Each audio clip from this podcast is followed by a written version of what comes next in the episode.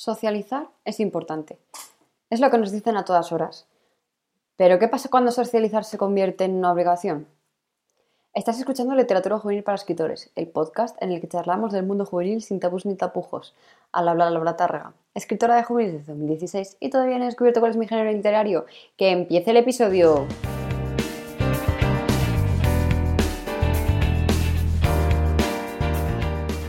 Vale, a lo mejor si no sabes mucho de tecnicismos y palabrejas, has entrado en este episodio y has leído hacer networking y después he empezado a hablarte de socializar, porque básicamente hacer networking significa hacer una red de contactos eh, similares a tu profesión.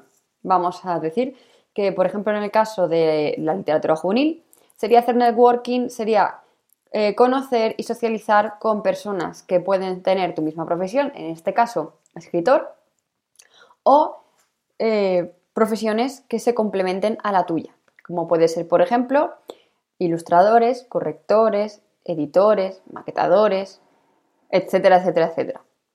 Entonces, es mm, siempre nos están diciendo en cuestiones de marketing que el networking es muy importante, que hay que hacerlo sí o sí, pero sí que es verdad que hay gente que no está hecha para esto. Y es que se relaciona directamente el networking con el hecho de estar en presencia física, de ir a eventos, en este caso presentaciones de libros, eh, eventos como pueden ser la Feria del Libro, la Andalucía ReaderCon, el Celsius, etcétera, pero no se toma tan en cuenta el networking online, ¿no? El que no tiene nada que ver con la vida analógica, ¿no? Yo soy de las partidarias que dice que el networking es, importante para fortalecer tu marca personal porque es verdad. Si nadie habla contigo, si no es como, como si no existieras, ¿no? Si tú vas a las redes sociales o a cualquier otro sitio a soltar tus cosas relacionadas con tu libro y no socializas con nadie, seguramente pases sin pena ni gloria y tú deberías tener una pequeña red para socializar si quieres crear una comunidad importante y fortalecer lo que viene siendo tu marca personal. Aunque todo lo de networking relacionado con marca personal te lo dejo en un ebook gratuito que tienes si te apuntas a mi lista de correo que tendrás aquí abajo el enlace como siempre para ir directamente y conseguir este ebook. El caso de este podcast es que quería hablar de algo que, de, una, de unas vivencias que tuve hace unos años, que básicamente es cuando el hecho de socializar, de hacer networking físico, se convierte en una obligación. Cuando sí o sí tienes que estar presente en todas las presentaciones, en todos los eventos y en todos los lugares relacionados con tu profesión, en este caso la literatura juvenil. ¿Qué pasa con esos momentos? ¿Qué pasa si no te apetece un fin de semana ir a una presentación de un libro? ¿Qué pasa si tienes otras cosas, si tienes mm, vida más allá de esto? Y básicamente te quería contar que no pasa nada. Te quiero decir, la gente debería empezar a entender que hay vida más allá de, de esto. Y que el networking que se hace en literatura, esto es todo, también te lo tengo que decir, es todo mi opinión subjetiva, te quiero decir, puedes pensar otra cosa, habrá gente que piense cosas diferentes y está bien, no pasa nada. Esto es conforme a lo que yo he ido aprendiendo y conforme yo he visto las cosas, ¿no? Que hay una parte que es hacer vida social relacionada con el mundo este literario y no pasa absolutamente nada. Lo tienes ahí, es perfecto, está genial, pero que hay vida más allá de eso, ¿no? Entonces, yo no debería estar obligada a ir a todas las presentaciones de libros que me encuentre y mucho menos teniendo en cuenta que puede pillarte más o menos lejos, más o menos bien. Entonces, este episodio creo que se va a hacer mucho más corto de lo que pensaba. Va a ser básicamente para recordarte que está bien si no te gusta ir a lugares públicos a hacer presencia constantemente, que puedes tomártelo con calma, que puedes ir a una presentación la que te apetezca o no ir y no pasa absolutamente nada. Es más, yo era de las que pensaba hace años que qué rara la gente, qué rara los escritores que no van a las presentaciones. No las suyas, sino las de otras personas. Qué rara esta persona que no hace, no habla con escritores, que no hace contactos, por así decirlo, ¿no? Y la verdad es que me he dado cuenta de que puedes hacer contactos de otras maneras. Tienes, ahora, gracias a Dios, tenemos el mundo digital que es amplísimo. Puedes conocer a gente por ahí si, lo que no, si no te sientes eh, a gusto en lugares físicos, yendo y teniendo que estar allí X horas, que al principio puede ser algo muy novedoso, muy guay y, y genial todo, pero es verdad que a lo mejor si no casa con tu personalidad, al final puede ser algo que te gaste emocionalmente, que te ocupe mucho tiempo y que al final no haga otra cosa que frustrarte o empezar a aborrecer ese tipo de lugares, ¿no?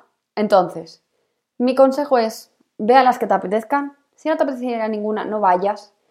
Si te apetece ir, ve. Pero sí que es verdad que tienes que tener en cuenta que hay que hacer networking de alguna manera.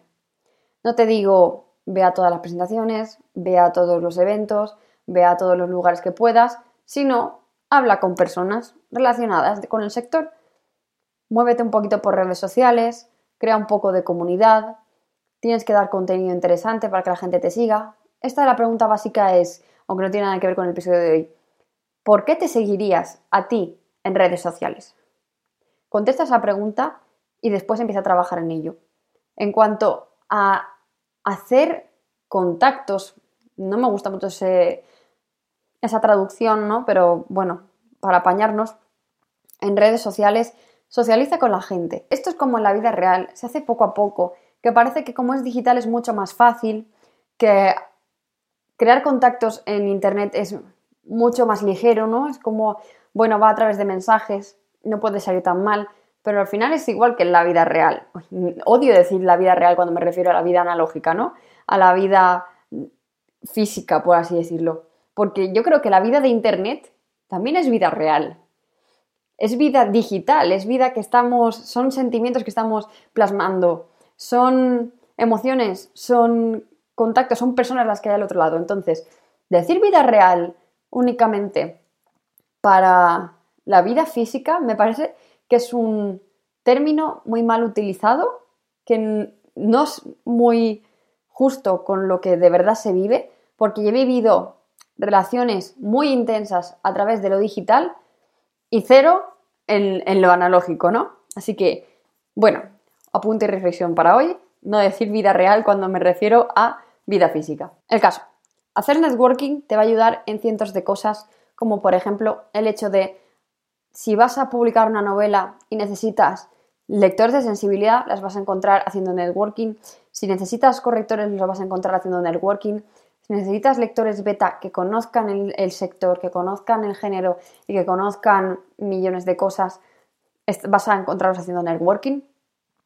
Vas a encontrar a otros escritores que viven lo mismo que tú haciendo networking. Así que es importante el hecho de socializar, de conocer a personas y de tenerlas ahí y contar con ellas. El hecho de obligarme a socializar posiblemente ha sido lo peor que me ha podido pasar. Porque era constantemente un tengo, tengo, tengo y no daba, no le daba el mismo peso a otros temas que para mí eran importantes y que he tenido que dejar de lado. Esto es todo culpa mía, porque no he sabido hacer un equilibrio.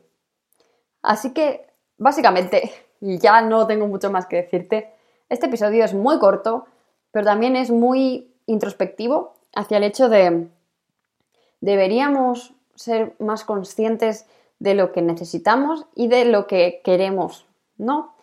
¿Necesitamos hacer networking por X o por Y? Sí, pero ¿queremos hacer X cosas?